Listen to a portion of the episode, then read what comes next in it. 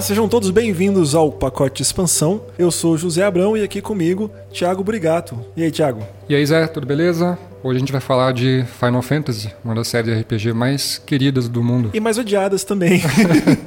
o assunto, a gente não tinha como deixar de falar disso. O remake do Final Fantasy VII está sobre nós, está prestes a ser lançado, está com um preço de pré-venda absurdo. E não tem como a gente não falar de Final Fantasy nesse momento. Mas, antes disso, queria saber o que você está jogando. Bom, curiosamente, o que eu estou jogando agora é Final Fantasy IX. Uhum. não é. Pode ser mera coincidência com o episódio, pode não ser. Vai ficar um mistério no ar. Mas era um jogo que eu tinha pego uns tempos atrás para jogar. Eu fui até perto do final. Depois eu parei por motivos que eu nem me recordo quais são. Retomei agora. Tá jogando no Switch, né? Tô jogando no Switch, que é um port né? É o mesmo gráfico do, do PlayStation 1. Tem algumas melhorias, se não me engano, nas cutscenes, que elas estão mais, mais bem acabadas. E também tem algumas mudancinhas que eu citei no episódio anterior, de interromper os encontros aleatórios e também a, é, avançar a velocidade do jogo. Mas eu gostei bastante do Final Fantasy IX. Da série principal, eu acho que ele só perde pro 6, para mim.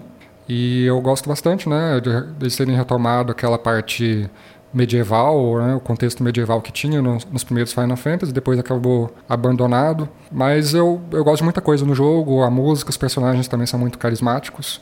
Mas a gente fala mais sobre isso daqui a pouco. É, guarda pro, guarda pro programa. Eu, na verdade, decidi trair o movimento, porque ao invés de Final Fantasy, eu tô jogando Dragon Quest, que é o grande rival de Final Fantasy. Tô jogando Dragon Quest 11, que é o único que saiu para essa atual geração, no PS4. E tirando o Dragon Quest 8, é meio que o único que saiu no ocidente que as pessoas deram alguma moral. Eu tô gostando muito, ele é gigantesco, já tô com 50 horas de jogo, eu acho que eu tô começando a chegar no final. Ele é muito bonito, mas ele é muito arroz com feijão, sabe? Ele é ah, um rapaz da fazenda que descobre que é o Messias, e aí tem um cara do mal que é óbvio que ele vai trair, porque até o, o design do personagem é de vilão. E aí, sei lá, aí, aí a, a, terra fica coberta de trevas e você tem que ir lá socar Deus na cara, aquela coisa de sempre, entendeu? Mas tem coisas que eu acho que vale a pena. Quem nunca jogou um Dragon Quest, eu acho que vale muito a pena jogar, porque o grinding dele foi bastante reduzido. Ele é um jogo que você não tem que grindar muito. Embora ele seja por turnos, os turnos são todos casadinhos, então assim, mesmo os combates fluem muito rápido, os chefes são legais, os personagens principais são legais. Tirando o protagonista, né? O protagonista é uma página em branco, não serve para nada. O design do Toyotaro é muito maneiro, né? Na verdade, ele tá, assim como no Dragon Ball Super, ele tá emulando o Akira Toriyama, né? Mas é muito maneiro a arte dele. Então, para quem nunca jogou um Dragon Quest, esse Dragon Quest 11 é disparado mais acessível, eu tô achando muito maneiro. E é muito legal quem tem curiosidade mesmo pegar esse jogo para poder ver de onde saiu essas paradas. Né? Nós estamos aqui falando de Final Fantasy e não tem Final Fantasy sem Dragon Quest, então vale a pena dar essa, essa olhada. É, Dragon Quest 11, eu joguei a demo dele no Switch, me despertou uma curiosidade, eu não tenho muita familiaridade com Dragon Quest, mas eu queria muito jogar. Eu, a minha questão é mais o tempo, né? Jogo mais de 50 horas para mim hoje em dia é, é luxo. Uhum. Tem que escolher muito a dedo, não está fora das minhas possibilidades, mas tomara que eu consiga arranjar um tempinho muito em breve.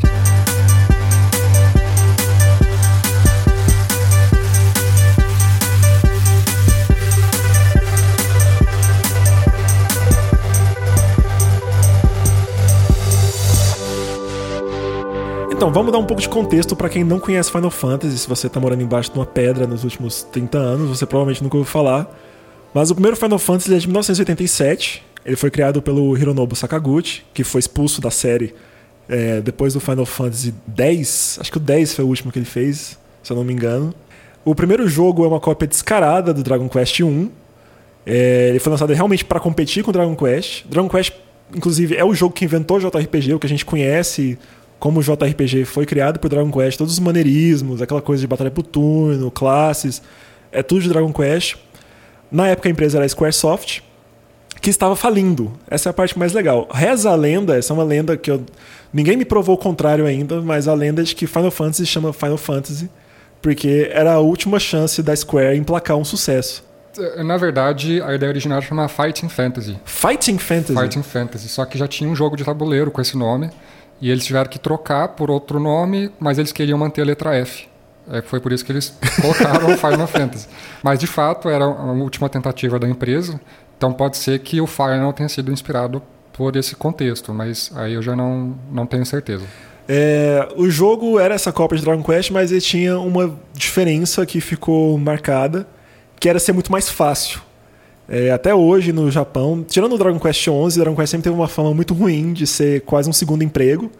E Final Fantasy, embora para os padrões de hoje seja impossível, é um jogo muito chato, muito repetitivo, para a época ele era considerado muito acessível. Então conseguiu realmente salvar a empresa, tirar a empresa da lama. Gerou uma sequência, se não me engano, logo no ano seguinte, assim, feita a toque de, a toque de caixa. E esses primeiros jogos não saíram no ocidente até muitos anos depois. Mas tem algumas coisas legais do desse primeiro jogo que é bom falar que meio que viraram marcas do, da franquia até hoje. Primeira interface, né, aquela luvinha, os efeitos sonoros, isso tudo foi introduzido no primeiro Final Fantasy, o nome dos itens, tipo Phoenix Down, etc. Tudo isso é introduzido lá no jogo de 87. Classes, algumas classes do primeiro jogo voltaram a aparecer várias vezes ao longo da série, não sequencialmente, né, mas a gente falou que o Thiago falou do Final Fantasy IX, é muito legal usar o Final Fantasy IX de exemplo, porque ele foi um jogo que trouxe muito disso, é, dessa estética do primeiro, por exemplo, Black Mage, que é o Vivi, é, é uma cópia escarrada do Black Mage original. O Red Mage, que é a, a Garnet, também é uma, a mesma estética. E nesse jogo original também tinha umas outras classes, que era o Monge, o Cavaleiro e o Ladrão. Cavaleiro que também teve a representação do Final Fantasy IX pelo Steiner, Steiner né? Vivi, inclusive, melhor personagem dessa série. E que tem algumas curiosidades em relação ao primeiro que meio que ficou assim, tipo, ele usava um sistema de magia parecido com o de D&D da época, que era por memorização em vez de ponto de mana. E quando saiu o 2, ele já ficou meio nessa já ganhou fama de ser um jogo que experimentava, que não queria fazer repetir a fórmula. O que já imediatamente colocou ele em oposição com Dragon Quest, que era a principal concorrência. É, o Final Fantasy 2, eles tentaram fazer uma mudança no sistema ali de, de evolução do personagem que não foi bem vista, né? Sim. Tanto é que o jogo acabou nem vindo para o Ocidente. Não sei exatamente se foi por esse motivo, mas é porque o jogo investia muito na repetição. É, a, evolu a evolução do personagem se dava mais por você repetir comandos nas batalhas do que pela, pela questão de experiências, de níveis. Então acontecia, inclusive, que muitos jogadores faziam um personagem bater num, num aliado para você uhum. poder né, fazer ele, ele melhorar de um jeito mais, mais seguro possível. Era o grinding que eles encontraram ali para fazer. O 2, ele também trouxe alguns elementos icônicos da série. O, o primeiro trouxe a Airship, né, sim, que até sim. hoje é muito, muito conhecido.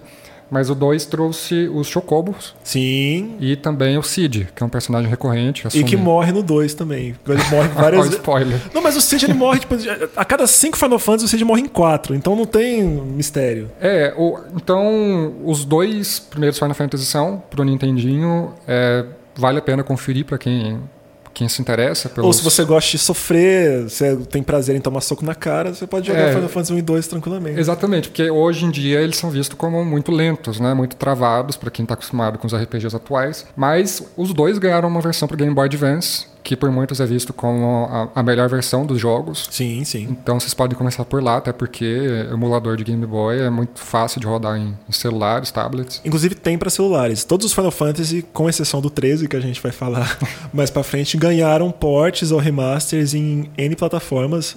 Para celulares, se eu não me engano, tem do 1 até o 9. Isso, do 1 ao 9 tem para tem iOS e Android. Agora, já o Final Fantasy 3 ele não passou pelo Game Boy Advance, mas ele foi direto para o Nintendo DS. E introduziu os Muggles, ele. Isso, ele é de 1990. Ele é considerado o que mais trouxe a essência da série, mais criou a essência da série, né? Porque ali você tem um sistema de jogos mais, mais complexo, que você pode mudar, de fato, a, as profissões dos personagens. Ah, sim, o Job System, né? Que é outra coisa que também, assim como as classes, vai e vem dependendo do Final Fantasy ao longo dos anos. Não tem todo o jogo, mas que ficou permanente. É, os Summons também nasceram ali. Então, muito da história do, do, Final Fantasy até hoje se deve ao que foi implantado ali no 3. Mas, assim como os outros dois, ele também é, é datado, né? Para quem uhum. for jogar na, na versão original do Nintendinho também é lento, também é, é, é, difícil, tem poucos saves. Então não, não vai agradar todo mundo, né? Tem que saber onde está pisando ali também, que é um produto da sua época. Bom, Final Fantasy IV, 5 e o 6 são os do Super Nintendo. O, o Brigado tá me lembrando aqui que só o 1, o 4 e o 6 foram originalmente lançados no Ocidente, né? Isso. Tanto que o Final Fantasy 6 é o Final Fantasy 3. Exatamente. E o 4 é o 2. Dá para você encontrar isso no Mercado Livre, no eBay. É bem legal comprar os jogos com, com o nome errado, é divertidíssimo. O 5, se eu não me engano, ele ficou famoso de novo com o Job System. Acho bom a gente lembrar do, do 4, que ele também é um detalhe importante a respeito do 4. Primeiro que ele foi muito elogiado por conta da história. Ele é o primeiro que tem uma super história, né? Se Isso. não me engano. Ah, que É o tinha- Cício. Exatamente. É o protagonista do jogo. Tem uma história ali meio shakespeariana, digamos assim, uma coisa mais melodramática na história, mas que o pessoal curte até hoje. E também foi onde surgiram os Active Time Battle É System. o sistema de turno disfarçado de, tur- de não ser turno. Exatamente. Foi usado até o Final Fantasy IX. No 10 teve uma pequena mudancinha ali e foi aos poucos sendo deixado de lado. Mas ele é um sistema que marcou a série por muito tempo e nasceu ali, no 4. Então também é outro jogo importante para quem quer ir se aprofundar na história da franquia. Enfim, eu acho que a gente pode começar agora falando um pouquinho mais do 6, que é o, o jogo favorito. O meu jogo favorito da série, eu acho que é o seu jogo favorito também. É, exatamente. Você pode começar tentando falar, explicar para os nossos queridos ouvintes por que, que o Final Fantasy VI é especial? Bom, vamos lá. Até suspirou. É, é porque é muita coisa ali para ser elogiado. Não sei dizer se isso influenciou na, na minha decisão, mas vale destacar que, que o Final Fantasy VI é o primeiro que deixa aquele mundo pseudo-medieval dos primeiros Final Fantasy. Ele investe numa estética steampunk ou dieselpunk, mais ou menos. Ah, ele tem uma estrutura ali, uma narrativa um pouquinho mais, mais sombria. Agora, o, o fator principal que mais destaca no jogo é que ele tem 14 personagens jogáveis é muita gente. e todos eles têm uma história muito bem contada, todos eles têm personalidade, todos eles têm o que fazer. Tem gente que fala que são 14 protagonistas, eu acho que não. É um pouco exagerado É isso. né? exagerado, porque a Terra definitivamente tem um papel muito mais importante ali. Mas todo mundo tem seu momento, e isso é um feito muito muito grande de ser feito para aquela época, com, né, com as limitações que se tinha. E tinha um- a história é muito massa também, né? A Sim. história. eu- eu não- é muito difícil falar da história de Final Fantasy VI sem dar spoiler. Eu acho que é um dos. Eu acho que de toda a série é um dos mais difíceis de falar sem dar spoiler, porque acontece muita coisa muito rápido o tempo todo. E, e- e o vilão, o Kefka, eu acho que é unânime, pelo menos eu nunca ouvi ninguém falar que prefere outro vilão além do Kefka. Não sei se você concorda comigo. Eu, eu- o Kefka eu gosto muito dele. Ele é muito estranho.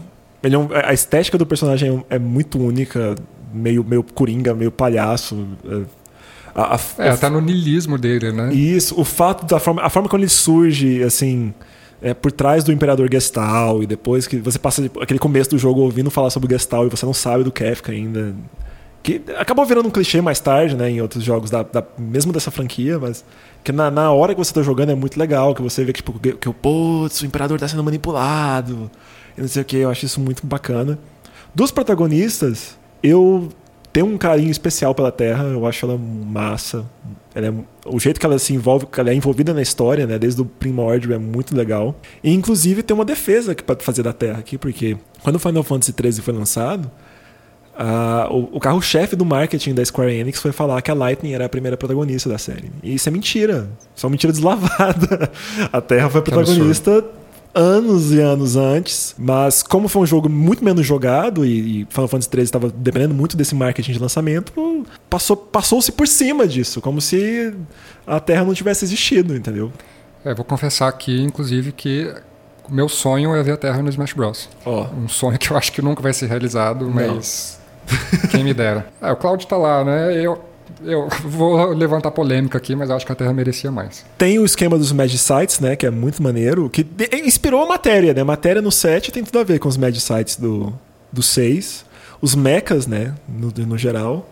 Sim, é, o sistema de batalhas, apesar de não ter mudado muito do 4 até lá, também são, são muito satisfatórios até hoje. Quem jogar não, não vai achar tão latado quanto poderiam achar quem foi jogar os primeiros Final Fantasies. E tem, tem muitos momentos icônicos ali, que- memoráveis. assim De cabeça, por exemplo, eu lembro da, da cena da ópera. Sim, a cena. Se você nunca jogou Final Fantasy VI e vai conversar com algum fã de Final Fantasy VI, ele vai, ele vai te obrigar a ver essa cena no YouTube. Veja essa cena no YouTube, ela vale muito a pena. Tem a cena da ópera, que é muito boa, e A cena da Celis. Aquela. Acho que sei o que você tá falando. Que ela tenta cometer um, um Ah, certo sim. ato Sim, e que é considerado muito maturo pra época e que foi censurado no Ocidente. Inclusive, reza a lenda que a versão do. A primeira versão que chegou no Ocidente do jogo, a da. a- como Final Fantasy 3, reza a lenda que ela foi meio. A cena não chegou a ser tirada, mas que eles mexeram nela Uhum. pra não. Vamos dar o spoiler então? Bora.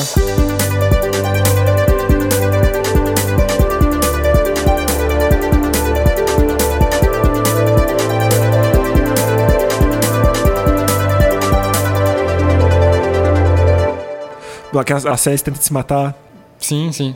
Cara, isso é muito doido pensar que é um jogo de Super Nintendo, saca? Com, com a- um- trabalhando com, a, com uma treta dessa, assim. Quando eu joguei a primeira vez, eu fiquei muito chocado. Eu falei, caramba, eles, meteram, eles foram lá mesmo, eles falaram disso. Eu- fiquei muito impressionado. E, de novo, é um assunto muito sério, muito adulto, e que as pessoas falam, tipo assim, nossa, porque o Final Fantasy VII é muito dark. Não, cara, Final Fantasy VII é cheio de menino emo, gótico lá. É, é um tipo de. É uma maturidade de texto muito diferente a do Final Fantasy VI, e eu gosto demais da Celes também. Eu acho a Celes, depois da Terra, uma personagem fantástica. É, bom, uma outra cena também, que na verdade eu nem sei porque que eu, eu lembro dela até hoje, mas é a do trem. Não sei se você também vai lembrar, ou se outra pessoa lembra, mas pra mim ficou uma cena que um personagem específico ele tem que passar por vários vagões de um trem fantasma. Ah, sim. Nossa, essa cena é muito legal. E tem também a cena que divide a. Porque o jogo ele tem duas etapas, né? Sim.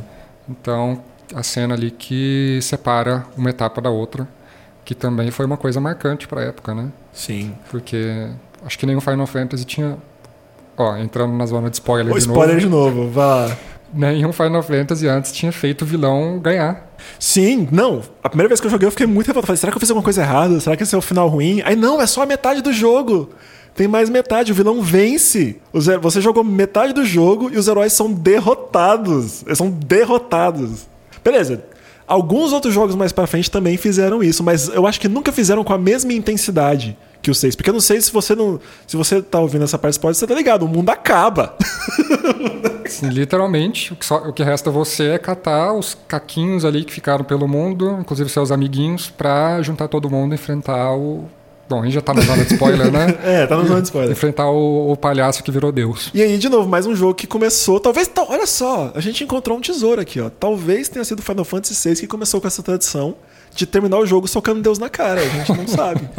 Pode ser uma coisa de Final Fantasy VI, pessoal. Beleza. Mais alguma coisa adicionar sobre Final Fantasy VI? Só que se você não jogou, você tem que largar tudo que você tá fazendo agora e jogar Final Fantasy VI. Como a gente tá falando, os ports que nós temos disponíveis agora não são 10. Eles não são excelentes. Mas melhor, melhor que nada, né? Você tem que ir lá jogar. Inclusive, quanto mais gente jogar Final Fantasy VI com esses ports ruins, maior a nossa chance de pressão de ganhar um remake ou uma versão mais decente de, de Final Fantasy VI. Eu espero que com o sucesso do Final Fantasy VII Remake, a Square sinta-se mais aberta a revisitar esses jogos mais antigos. É, mas a gente pode estar abrindo uma caixa de Pandora, esse que é meu medo. Da Square ficar obcecada com essa história de fazer remakes, acabar fazendo coisa que não deve aí com o meu queridíssimo Final Fantasy VI. Vamos então pro 7, né?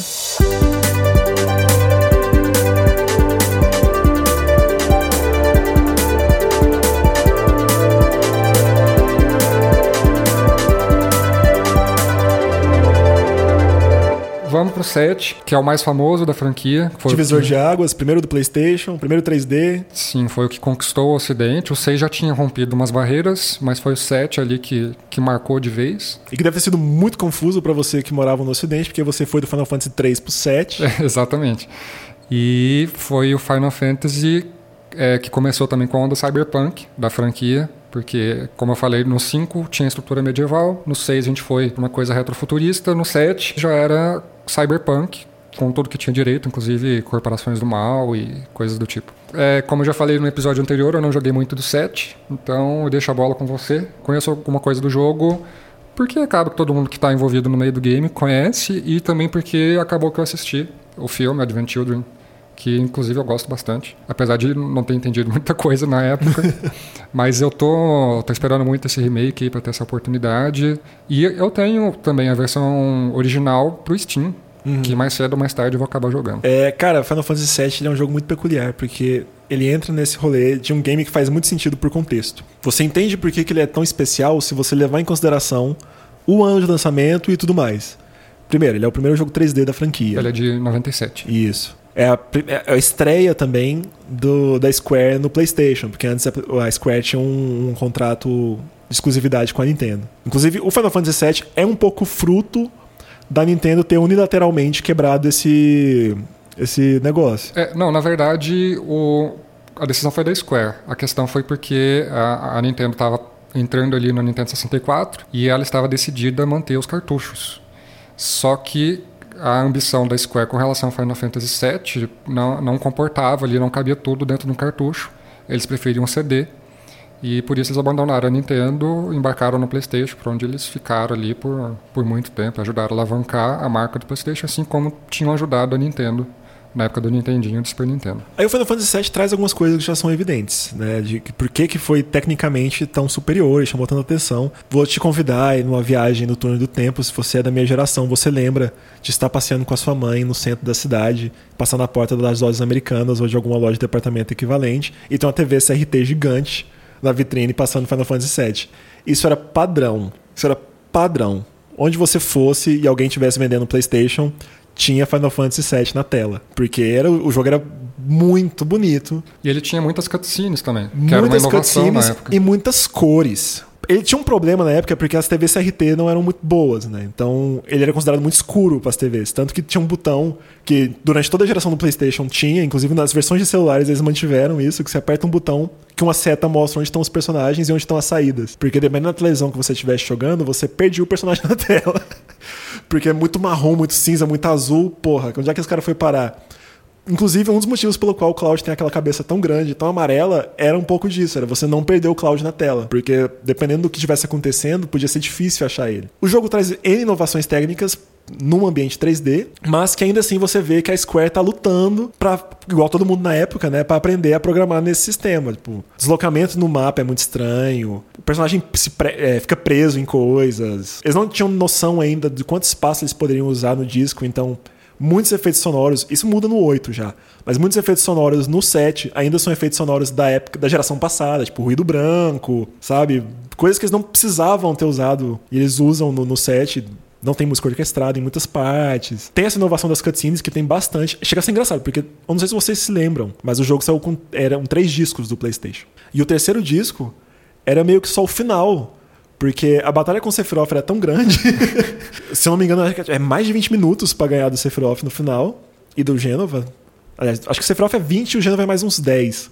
Mas além disso, tem muita cutscene. E todas as cutscenes né, eram 3D, eram, render, eram gravações renderizadas. Então, eles tiveram que fazer aquele disco extra só para você pra poder meter tudo que a gente chamava de filmezinho, né? Porque tinha poucas cutscenes nas outras, nas outras partes, mas no final, conforme eles foram aumentando, precisou de um disco só para aquilo, quase. É, e quem for ver as cutscenes hoje vai achar horrorosas, né? Sim. Mas na época era. Coisa de outro mundo, coisa de outro mundo. A própria abertura, a abertura do jogo é uma cutscene de 5 minutos, eu acho. 5 minutos ininterruptos. Então, pra quem tava jogando o jogo, aquilo era insano, insano. Um vídeo 3D que não acabava com som, luz e tudo durante 5 minutos. Era incrível, era coisa realmente muito especial e que mostrava o poder que o PlayStation tinha pra época. É, Agora, fazer uma pergunta pra você que jogou aí Final Fantasy VII do começo ao fim. Você acha que a fama do Cloud e do Sephiroth, que eles carregam até hoje, é válida por eles próprios ou é muito por conta da fama do Final Fantasy VII como um jogo em si? Cara, de novo, eu acho que é contextual. É a época. O Final Fantasy VII ele só se tornou o que ele se tornou. Um por inovação técnica e outro porque ele foi o primeiro Final Fantasy que muita gente jogou. É o que a gente falou. Muita gente acha o Final Fantasy melhor, entre aspas, porque não jogou o 6.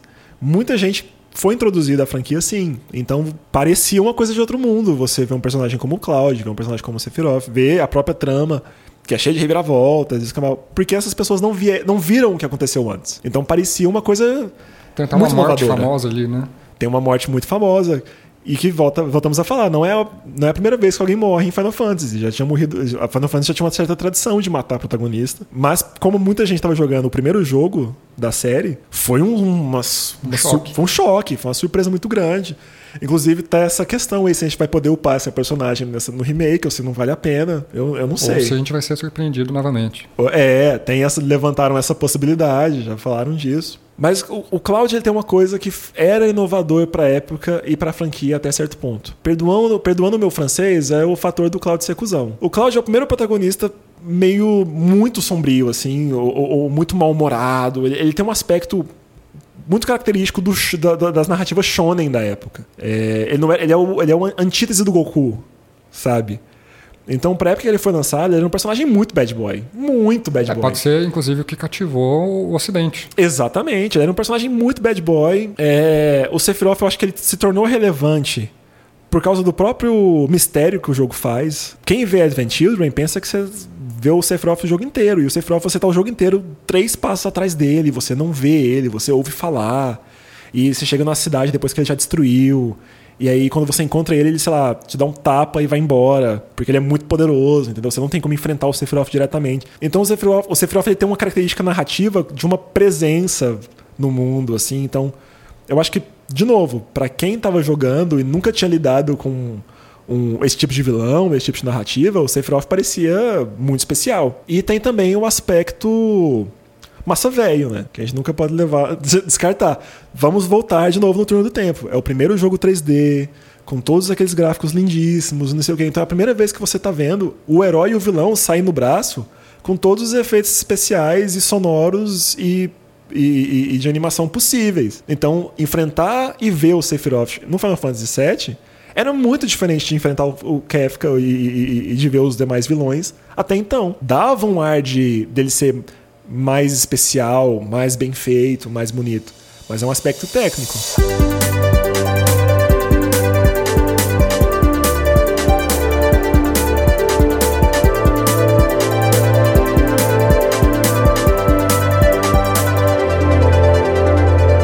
Bom, e dois anos depois chegou aí Final Fantasy VIII. Que decidiu triplicar o nível de cuzão do protagonista para ver se engajava mais. Mas também foi um, um, avanço técnico muito grande com relação ao 7, né? Significativo. Você vai ver ali os modelos dos personagens, parece outra coisa. Não, não parece nem o mesmo. parece nem a mesma plataforma. Só que o 8 acabou que não foi tão bem visto quanto o 7, né? Até hoje. Ele é meio que o patinho feio da franquia. Até saiu o 13. Mas o 8 é porque ele tem uma questão. Eu, eu, imagino que é o seguinte. Muita gente que vai jogar o 7 hoje vai falar, putz, eu não tô vendo o que, é que esse jogo tem de especial. Inclusive, eu rejoguei o 7 de ponta a ponta recentemente agora para jogar o remake. E o 7 envelheceu muito mal. Em termos de sistema, em termos de mecânicas, narrativa. É, a segunda metade do jogo, do 7, é muito datada pra gente hoje. É, é, é, muito chatão. É muito aquele RPG tradicional de ficar pegando coisinha, fazendo grinding. É, é, bem chato. O 8, ele tinha uma obrigação de superar um jogo que mudou o paradigma da indústria. Apenas. Então eu acho que ele, ele teve que enfrentar esse problema e sucumbiu. E eu acho que o 13 passou por uma coisa muito parecida em relação ao 12. O, o, o 8 ele tinha uma obrigação de ser melhor do que o melhor jogo da série até então. E ele não conseguiu. O Squall é um personagem intragável. E o, o, jogo é uma confusão, a história não faz o menor sentido. O sistema de evolução é terrível, terrível, terrível. Eu, eu acho que eu joguei. O, o 8 eram quatro discos. Eu não sei se eu saí do segundo quando eu joguei. E nunca mais cheguei perto. E ele não trouxe nada de muito inovador, né? Não teve nada que surgiu ali que ficou. É, nada ficou. Tempo. Pelo que eu me lembro, eles, eles, eles, experimentaram muito na evolução. Eles abandonaram a matéria, né? Que a matéria tinha sido. É, é eles criaram o Junction. Isso. Junction As matérias tinham sido muito elogiadas no set. É um sistema legal porque ele é muito simples, né? Mas com combinações infinitas. Até, o, até os summons eram matérias, era legal. Que tinha sido já uma, um aprimoramento dos Mad Sites do 6. E o 8 meio que deixa tudo estilado. E é difícil de falar, porque eu, eu me lembro, era muito confuso o 8 o jeito de jogar o outro era confuso. E ainda tinha a história que era bagunçada, então, para quem tinha saído do set, era, sei lá, era muito estranho, era uma, era uma mudança muito brusca. Eu acho que isso, inclusive, ajudou, porque ajudou a afastar as pessoas, na verdade, porque, de novo, muita gente começou o Final Fantasy jogando 7 e gostou demais, e achou muito bom. E queria uma continuação. Então, quando eles pegaram o 8 e viram que não eram os mesmos personagens, não era o mesmo mundo, e o jogo era completamente diferente, isso foi uma decepção muito grande. Porque as pessoas imagina, não sabiam que Final Fantasy fazia isso de cada jogo é, é um jogo. Eu acho que eles esperavam uma continuação mesmo. E não foi o que eles tiveram. É, aí o resultado é que no ano seguinte a gente já teve o Final Fantasy IX. Que, é incrível. É, que ele foi para um caminho completamente diferente dos três últimos. Voltou a ter o party de quatro pessoas. Sim, ele voltou literalmente às raízes ali. É, voltou o sistema medieval. É, Acabou o protagonista trevoso. Sim. Inclusive, até o próprio modelo dos personagens, ele regrediu, entre aspas, com Eles relação são menores, cartunescos, mas os gráficos são incríveis pro PlayStation 1. Sim, são sim. incríveis. É, muita gente diz que ele meio que fez coisas que ninguém achava que o PlayStation 1 era capaz de fazer. Bom, só elogios, né, Final Fantasy IX. Os personagens são carismáticos, as músicas são muito boas, a história também é envolvente. Eu acho que para quem nunca jogou Final Fantasy antigo e quer ter uma noção, o Final Fantasy IX é ideal. Primeiro porque ele tá em todas as plataformas. Tem ele para PC, tem ele para PS4, tem ele para iOS e Android. Então é muito fácil você ter acesso a ele. Segundo que o remaster dele é muito bom. O port dele é bem, é bem adaptado para cada uma das plataformas. Terceiro porque ele envelheceu bem mecanicamente e visualmente. Ele é um jogo muito bonito. Os personagens são muito detalhados e grandes na tela. Eles têm um formato cartunesco muito específico. Tipo, eles escolheram uma, uma arte, um estilo de arte para o mundo inteiro de Final Fantasy IX que é inteiramente coerente. Por eles terem voltado, no caso de sistemas, às raízes, é um jogo mais simples, fácil de aprender, fácil de entender a combinação dos personagens. Tem uma história que é básica, mas que é muito legal. Eu não acho o vilão do 9 especial, mas eu acho a saga legal. O Vivi é um personagem maravilhoso, é o meu personagem favorito, eu acho que do Final Fantasy inteiro. O protagonista, que é o Zidane, olha só, olha que, olha que, olha que fruto do seu tempo. Um jogo que saiu em 99, japonês decidiu botar Zidane no nome do, do protagonista. Que é um menino com rabo de macaco, igual o, o, Goku. Goku. E que é um personagem gente boa, otimista. E que é um, é um antídoto pro que o Squall era. O Squall era insuportável. O Zidane é um ótimo protagonista. O Steiner uma vibe é ótimo. ali, estilo Han Solo. Tem, e ele é, um, ele é um pirata. Não, ele é, ele é ladrão e artista de circo. Né? Então, enfim, é, é uma fábula o Final Fantasy IX. Ele, é, ele tem uma pegada muito diferente do pessimismo dos dois jogos anteriores. Ele é um jogo para cima. Eu acho que um dos motivos pelos quais eu consigo jogar ele hoje, você também tá conseguindo, eu acho. Vem um pouco disso, porque ele é um jogo tão animadão que você começa a jogar e fala assim, pô, tá massa, vou tocando, vou tocando.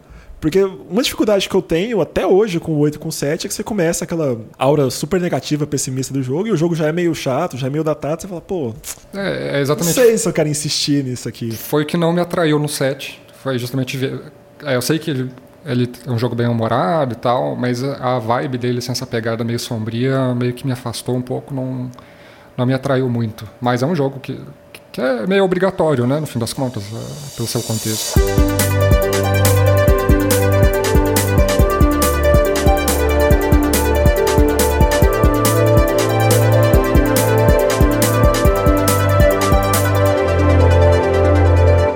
E agora a gente entra na era do PlayStation, PlayStation 2, 2, já entrando aí em 2001, já no ano seguinte, foram três Final Fantasies da, da linha principal em três anos consecutivos.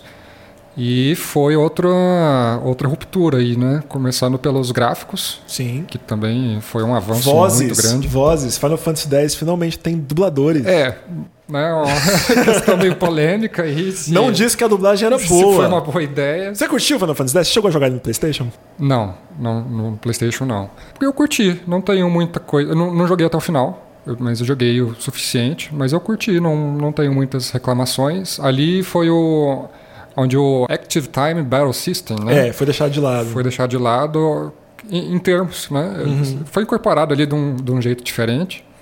Mas é um jogo que o visual, o estilo artístico dele é, um, é impressionante. Um sistema que tem muito de polo aquático nele. Sim, mas é, ele também ele tem um estilo também meio fantástico, mas que não remete ao medieval, é uma coisa completamente diferente. O protagonista é, é bem-humorado e para cima também, otimista. Isso. O mundo não, mas ele, ele é. A Yuna é uma, é uma personagem muito legal também. É, então, no geral, é, é, um jogo muito bom, um jogo muito bem quisto. E que ganhou remake, remaster. Remake não. Ganhou remaster para o PlayStation 3 e agora também o PlayStation 4. Se você quiser jogar o Final Fantasy X, você pode jogar o Final Fantasy X e a sua continuação, né? O Final Fantasy X 2, estrelado pela Yuna, os dois estão disponíveis agora para PS4. E não muda muita coisa não. Eu lembro que de novidades para o PlayStation 2 eles traziam as vozes, né? Ele, ele se eu não me engano, saiu no mesmo ano. Foi? Do, do Final Fantasy X, do, do original.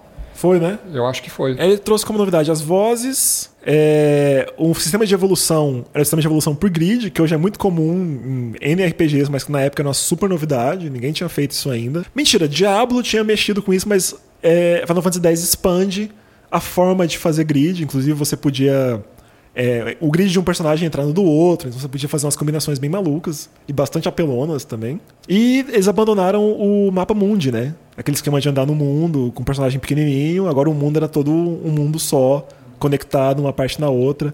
Que é uma coisa que alguns RPG, alguns JRPGs até hoje se recusam a fazer e que me deixa indignado.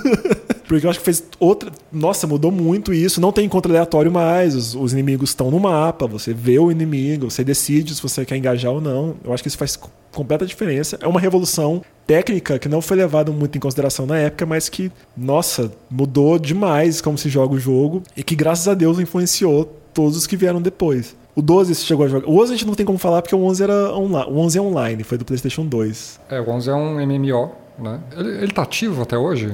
O eu 11 eu tá não sei. Computador. Porque ele foi meio que tecnic, supostamente substituído pelo 14, né? Não, mas ele tem uma base. É, tinha, até um tempo atrás, uma base cativa de fãs. Ele saiu para PlayStation 2, Xbox 360, além de computador. Eu sei que para PlayStation 2 e Xbox 360 os servidores foram fechados. Mas eu acho que ele ainda está ativo nos computadores. Mas é um jogo é, que eu não joguei né, também, mas ele é muito bem elogiado tem um sistema de exploração ali pelo trabalho em equipe, mas não tenho muito como falar a respeito. O 12 você chegou a jogar? O 12 eu joguei. O 12 é um que eu quero rejogar agora. Acabei de pegar emprestado porque também, ele também foi relançado agora para o PlayStation 4 e que ele, ele tem uma base de fã tão grande e crescente que eu acho que tem uma chance de começar a ser considerado nas cabeças lá, tipo, junto com o 6, junto com o 7. Tem gente que eu conheço que acha ele melhor que o 6. Sim, em, em muitas listas que você pegar a respeito dos melhores Final Fantasy, você vê geralmente ali é, na, na, ponta, né? É, Final Fantasy 6, Final Fantasy 9, Final Fantasy 12. Invertendo ali, tem gente que põe o 12 mais na frente, tem gente que põe o 9, em geral o 6. Mas o 12 também é muito, muito elogiado e, e tem seus motivos. Né, o sistema de. Começando pelo sistema de batalha. Que é incrível. Que ele puxa um pouquinho justamente dos MMOs. Que é, acho, acho, que é a primeira vez, que você, é, tirando no 11, né? Que você controla um personagem só Isso. por batalha. Nas outras, o que você faz é.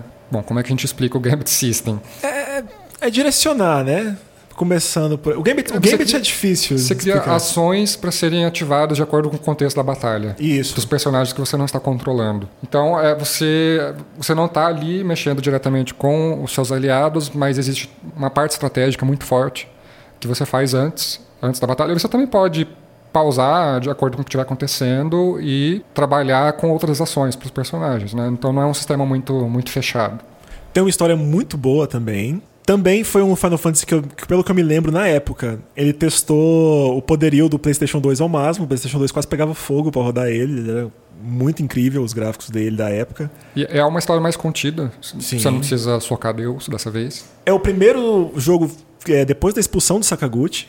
Agora eu me localizei. O último que ele fez foi o 10. Ele teve envolvimento no, no 11, mas eu acho que ele não chegou a ser autoral no 11. Sakaguchi, inclusive, foi expulso por causa do fracasso do filme do Final Fantasy, que custou.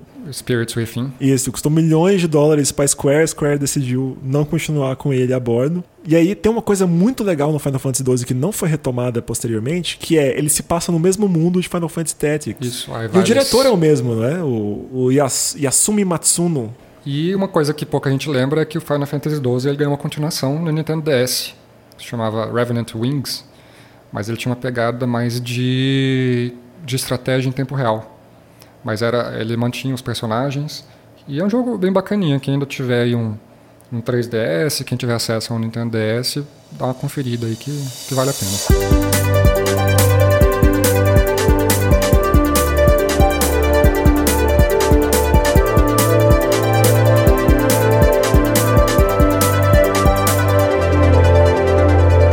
E a gente chega na ovelha negra da família, que gente, as pessoas não gostam de falar sobre ele, que é o Final Fantasy XIII. Eu acho que o Final Fantasy XIII o, o fracasso dele é contextual também. Qual é o maior problema que eu vejo? O mesmo do 8. Final Fantasy XII foi um jogo que mudou paradigmas, afetou todos os JRPGs do mundo. E aí o 13 é um retrocesso em todos os aspectos possíveis em termos de sistema. Eu acho que isso contribuiu para enterrar o jogo. Aquela história que o pessoal fala de ser muito linear, não sei o que, não sei o que, é um fator pequeno. Eu acho que o fator maior é esse do sistema. Ele traz um grid que não funciona da mesma forma que o do 12 nem o do 10. Ele tira o, o, o esquema de batalhas do 12. Ele não chega a ser um jogo por turno, ele usa aquele sistema de paradigma, né? Mas é meio travado. Parece uma, parece uma versão do ATB que não deu certo. Ele teve N problemas de produção, ele foi atrasado, é um jogo considerado meio incompleto, meio lançado nas coxas. E teve toda essa má fama de que anos e anos de marketing, de que era um jogo com a Lightning e que ia mudar tudo, com a engine feita do zero, desenvolvida in-house, e que explodiu na cara da Square. Eu não sei exatamente o que levou a Square a fazer o Final Fantasy XIII como foi feito. Na época que os mundos abertos estavam começando a explodir, né? Que o pessoal tava curtindo, eles foram pelo caminho contrário. Não, o mundo abre, só que ele demora tipo 30 horas para isso acontecer. Pois é, mas enfim, eu não, não, não, entendo muito a decisão deles, porque eles foram por esse caminho. Mas aí o fato é que o Final Fantasy XIII, apesar de não ser muito querido pelo público, acabou que ganhou umas continuações. Ele ganhou duas continuações, mas eu, eu acho que essas continuações saíram meio que numa tentativa de apagar o um incêndio. Isso. Exatamente. E aí você tem um jogo ruim e duas continuações medíocres. Aí não ajudou em nada a salvar o personagem nem salvar o título.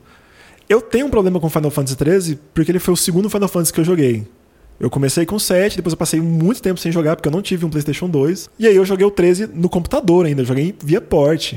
O port não era ruim, é o único port que Final Fantasy XIII tem. Se você quiser jogar Final Fantasy XIII, você só pode jogar pelo PC ou pelo PlayStation 3. Ele não ganhou remaster. Ele não ganhou outros ports, ele, assim, ele realmente é o, é o, patinho feio mesmo. Porque até o 8 ganhou alguns ports e o, e o Final Fantasy 13 não ganhou. É, ganhou uma versão HD recente, né? Sim, sim, o 8 ganhou. E aí o 13 não é que ele é ruim, mas é que depois de tudo que aconteceu, ele é ruim em contexto, ele é ruim em conjunto. Se você botar o Final Fantasy 13 no contexto imediato dele, que é o Final Fantasy 12 e o Final Fantasy 15, ele é muito inferior. Ele é muito, muito, muito inferior. E é uma coisa que meio que foi tarde demais. Não tem como resgatar o título depois que ele saiu. É um jogo que se alguém, se a Square quiser fazer alguma coisa com ele, tem que refazer ele. Falando em refazer o jogo, foi justamente o que a Square fez com Final Fantasy XIV. Sim. Que é o próximo da lista aqui. Que, assim como o 13, também é de 2010.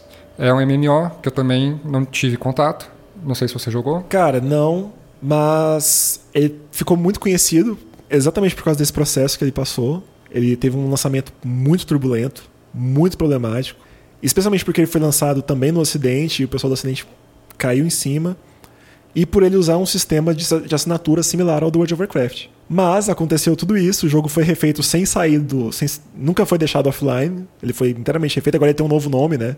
Sim, Realm Reborn. E hoje em dia, fontes confiáveis me dizem que o verdadeiro WoW Killer é Final Fantasy XIV. Muita gente fala que ele é, sem dúvida alguma, o melhor MMO do mercado hoje. Mas eu acho que ele tem esse, esse fator da assinatura é o que contribui para deixar muita gente afastada ou sem arriscar ele ainda. É o que me afasta. Eu confesso que eu tenho vontade de jogar, mas pagar e assinatura em dólar também. É. Mas, eu sei lá, eu vejo, eu vejo com bons olhos isso. É, é uma história de comeback que todo mundo ficou sabendo. Foram feitos documentários sobre isso. Como que um fracasso total foi revertido em um sucesso, graças a ser um live system. O que é meio paia, porque eu odeio live systems. Mas ele foi resgatado das, das cinzas mesmo. É, eles mudaram praticamente todo o sistema ali que tinha no, no, original. O Realm Reborn foi lançado três anos depois do Final Fantasy XIV. E o pessoal gosta muito também das referências aos Final Fantasy antigos. Tem muita, muitas coisas icônicas que foram colocadas ali. Então é, é, é como se fosse uma, um ode à franquia, de forma geral.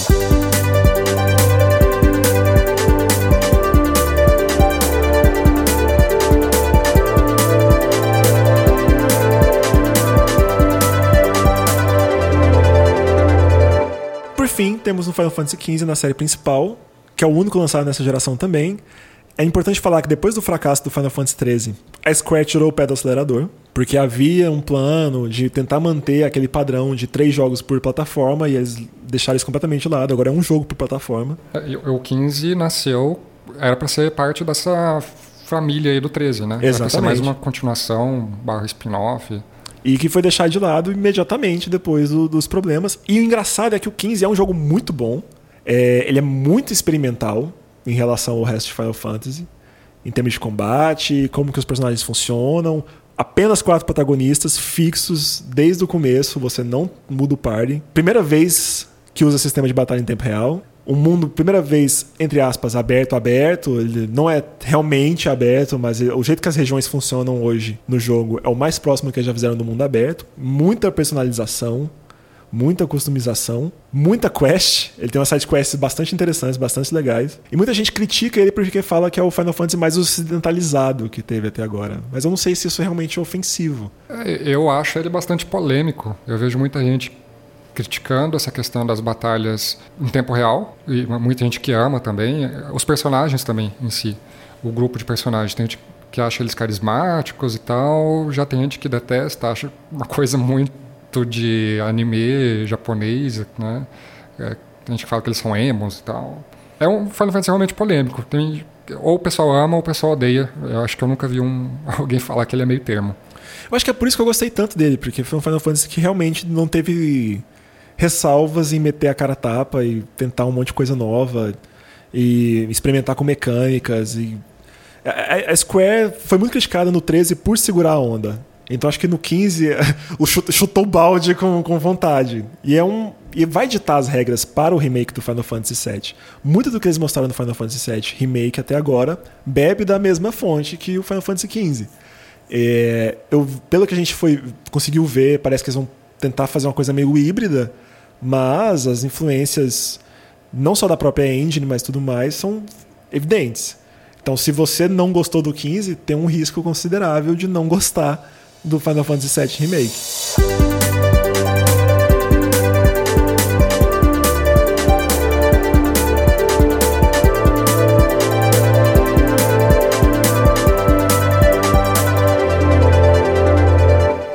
Episódio tá, tá ficando meio longo já, mas eu queria abrir um espacinho aqui para citar os spin-offs, que eu vou fazer uma confissão, na verdade são o, o que eu mais gosto na franquia. Eu... Heresia. é, eu curto bastante os Crystal, Crystal Chronicles, que virou uma franquia por si só. Tá meio esquecida, mas tem, tem seus méritos. É, o primeiro Crystal Chronicles nasceu no GameCube, eu morria de vontade de jogar, mas como eu já citei que eu não tive um GameCube, eu achava muito bonitinho o estilo gráfico deles, os personagens. O Moogle, como ele foi criado ali, era muito fofinho. E graças aos deuses, ele está sendo relançado agora para o Switch, PlayStation 4 e iOS. É, no, no, um atrativo que ele tinha no GameCube é que você podia jogar ele com multiplayer se você tivesse um Game Boy Advance, ou, ou, mais de um, né, vários Game Boy Advance que você pudesse conectar no GameCube. Então cada um tinha um papel a desempenhar ali usando a, a telinha do, do portátil. E isso aí vai ser substituído agora, porque o jogo vai ter um sistema online. E eu tô doido para jogar essa. É, acho que é seria um, um, remaster, né? Ok, fala do Final Fantasy Tactics, que eu sei que você quer falar do Final Fantasy Tactics. É, mas eu vou cometer outra heresia aqui agora. porque eu gosto principalmente dos Tactics que saíram pro Game Boy Advance e depois pro Nintendo DS. Lembrando que todos esses três Tactics, né, o, o original que saiu pro PlayStation 1, o que saiu pro Game Boy Advance e pro Nintendo DS, todos se passam no mesmo mundo do 12, que é Ivalice. Uhum. Enfim, é, é, um jogo que tem uma estrutura bem diferente do, da linha principal, mas é muito eu, o estilo artístico deles me chama muita Sim. atenção. E é muito difícil. Pelo menos o primeiro do PlayStation 1 é o jogo favorito de muita gente e que, honestamente, vou falar pra vocês que eu não consegui terminar. Porque eu começava e era. O... a batalha do prólogo, eles limpavam o chão com a minha cara e eu não conseguia jogar seguir adiante. É um jogo que eu ainda não terminei, espero um dia conseguir terminar. A última vez que a gente viu um Tactics do Final Fantasy foi o S, que saiu para iOS e Android, mas ele era um jogo online e acabou já morreu. E depois a gente nunca mais viu a franquia. No Crystal Chronicles, depois dessa versão do, do GameCube que eu citei, ainda a gente teve Ring of Fates, que saiu para o Nintendo DS, a gente teve Crystal Bears, que saiu para o Wii, My Life as a King, que também saiu para o Wii, é, Echoes of Time, que saiu para o Wii e para o Nintendo DS. Ah, e, e, o Wii também recebeu My Life as a Dark Lord. Nossa senhora. É, foi muita coisa, mas a franquia não, não recebe nada novo há muito tempo. Vai receber esse, esse remaster agora, E tomara que venha alguma coisa nova em breve.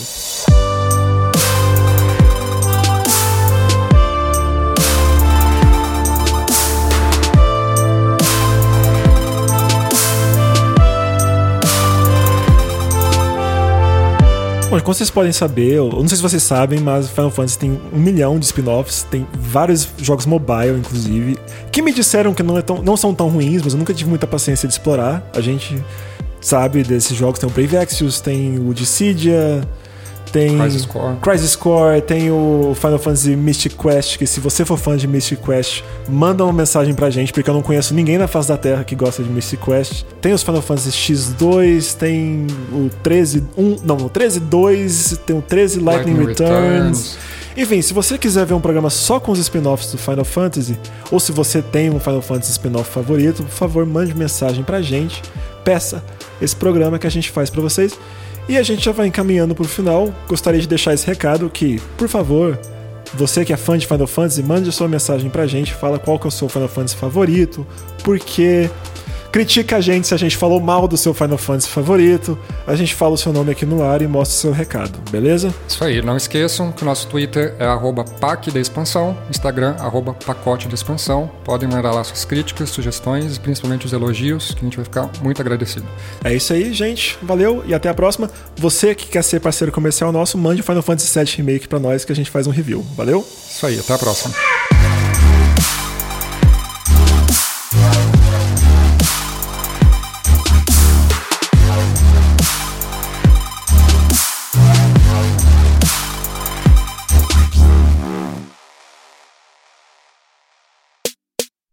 Este podcast é produzido e editado pela Elis Studios.